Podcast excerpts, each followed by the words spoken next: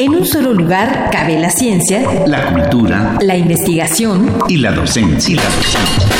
En un solo espacio radiofónico te enteras de lo más relevante de nuestra universidad, nuestra universidad. Aquí, en Espacio Académico Apaunam. El pluralismo ideológico, esencia de la universidad. Esencia de la universidad. Hoy con el tema Foro de la Mujer, Memoria del Mundo, parte 2.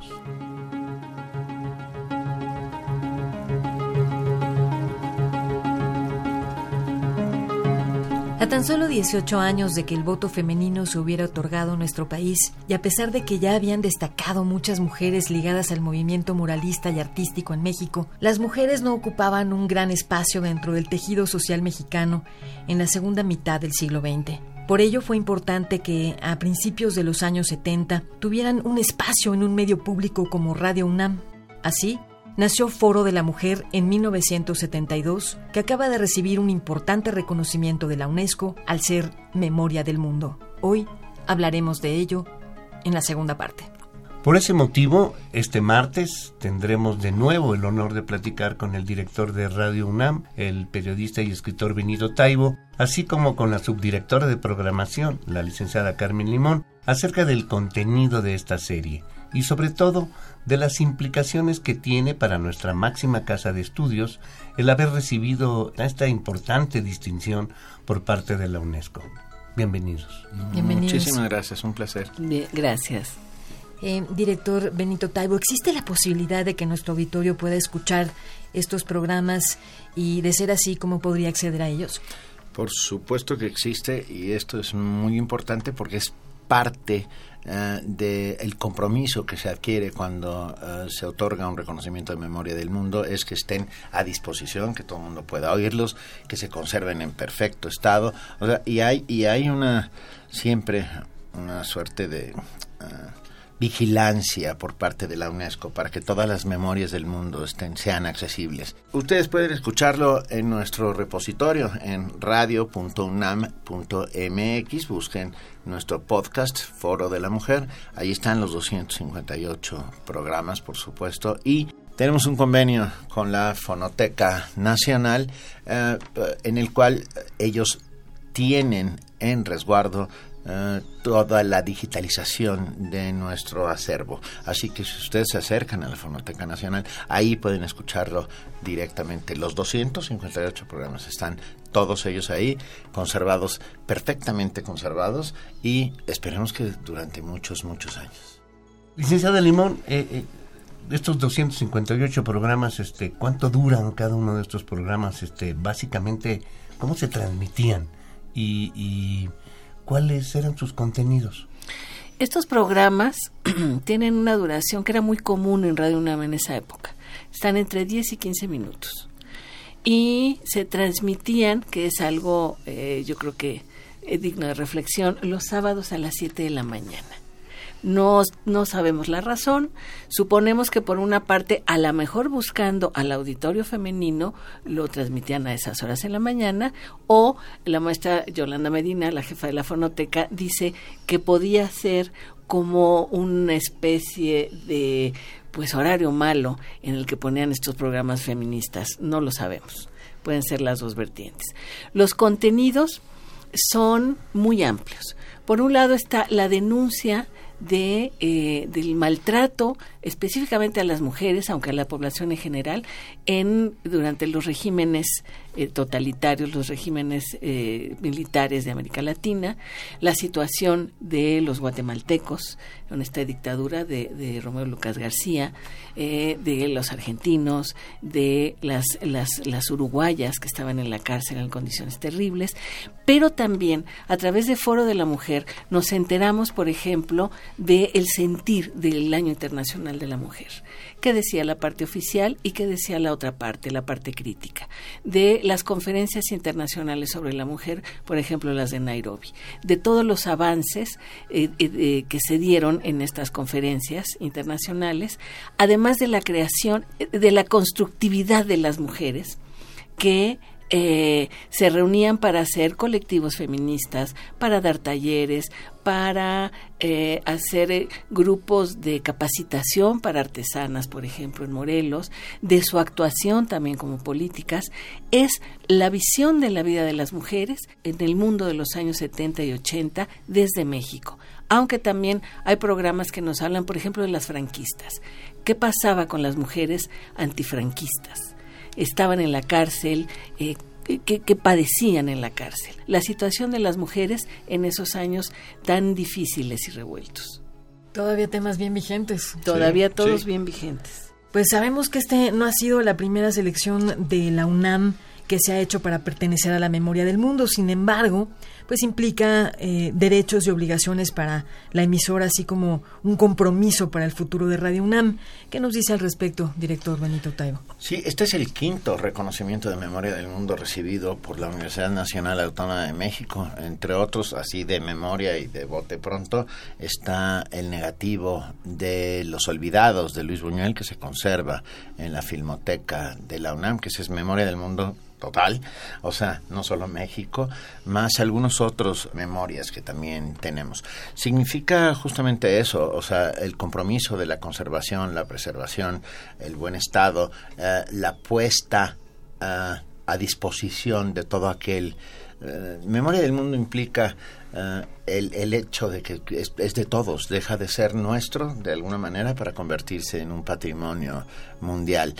es eh, se le da el carácter de necesario para todos para poder entendernos como seres humanos y particularmente en este caso para poder entender al feminismo contemporáneo que sin él sin sin foro de la mujer sería imposible entenderlo ah, y eh, tú dijiste Sabrina hace un ratito sigue vigente, por supuesto, tú oyes cualquiera de los programas y es como si estuvieras hablando en este instante sobre ese tema en este mundo, en este país, en estas condiciones en las que la mujer sigue luchando por sus derechos y, y no solo eso, sigue siendo violentada, acusada, maltratada, este... por eso se están levantando nuevamente todas estas voces para que, para que esto termine de una vez por todas. ¿Se ha avanzado muy poco? Se ha avanzado algo, no, sin duda se ha avanzado algo, pero, pero no todo lo que quisiéramos, por supuesto, y lo que, y lo que debería ser justo que avanzara. Eh, creo que, no, no voy a dar por cientos, pero, pero es un por ciento bajo, sin lugar a dudas. O sea, estamos discutiendo los matrimonios infantiles, o sea, como parte de usos y costumbres, que esto es algo que ya deberíamos haber superado hace mucho, ¿no? Ah, esperemos que, que, se pongan las cosas sobre la mesa y que de una vez por la trata de personas, que particularmente la trata de mujeres eh, para fines de explotación sexual, para incluso las violencias eh, económica, psicológica, doméstica, todas, todas aquellas que suceden a la vista de todos y parecería que no existieran. Y bueno, esto tiene que terminar sin lugar a dudas. Licenciada Limón, por, muchas razones que todos conocemos, los temas femeninos eh, necesitan nuevos foros de expresión. Exactamente. Eh, ¿Han considerado esto para el diseño de nuevos espacios en Radio UNAM o para tener colaboraciones con otras instancias universitarias dedicadas a temas femeninos? De hecho, lo tenemos desde hace años. Tenemos un espacio en combinación con eh, el Centro de Investigaciones y Estudios de Género, desde que era todavía programa universitario. Y eh, ahorita tenemos justamente con el CIE, con el Centro de Investigaciones y Estudios de Género, eh, un programa titulado, una serie titulada eh, Escuchar y Escucharnos, los miércoles a las 10 de la mañana. Sí, bueno, que no fue el sábado a las 7 de la mañana. No, no, ya no es el sábado a las 7 de la mañana, pero además lo retransmitimos, lo retransmitimos constantemente. Y vamos a hacer, por supuesto, una selección de programas de Foro de la Mujer para retransmitir, contextualizados, para evitar que las distancias históricas permitan, eh, impidan que se, que se, que se entiendan bien.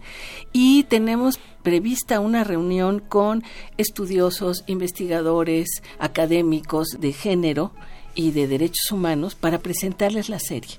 Pensamos que si una una de las oportunidades que nos da el tener esta inscripción en Memoria del Mundo es sacar del fondo de la fonoteca una serie tan importante, queremos que se mantenga en la mesa.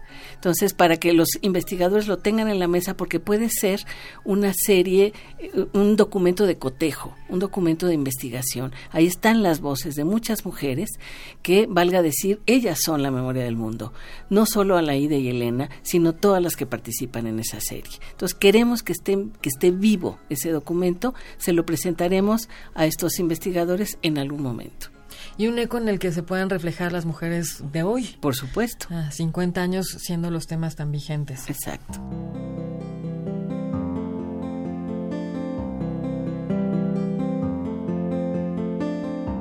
Considero que este tema también es importante para nuestras audiencias porque tenemos que mirarnos en el espejo de lo humano. Terencio decía que nada de lo humano debería sernos ajeno y sin duda las luchas feministas son de lo más humano que existe.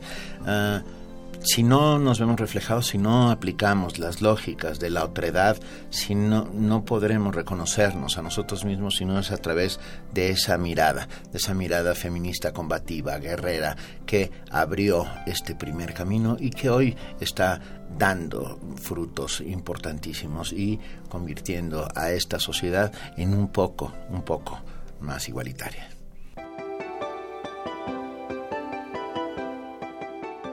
Este programa es importante escucharlo ahora, a todos estos años de distancia, justamente para ver que el camino que hemos recorrido ha estado lleno de tropiezos, que no tenemos el avance que deberíamos de tener.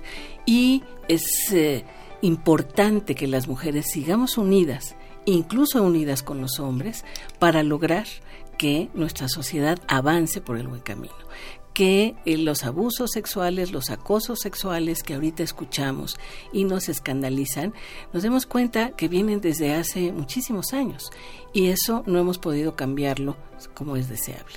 Bueno, pues eh, desgraciadamente el tiempo del programa se ha terminado, por lo que agradecemos la presencia de nuestro director, el periodista y escritor Benito Taibo, así como de la subdirectora de programación, la licenciada Carmen Limón, por habernos compartido esta gran noticia de tener en el acervo de Memoria del Mundo a un programa de Radio UNAM. Gracias a ustedes. Muchas gracias. Muchas gracias.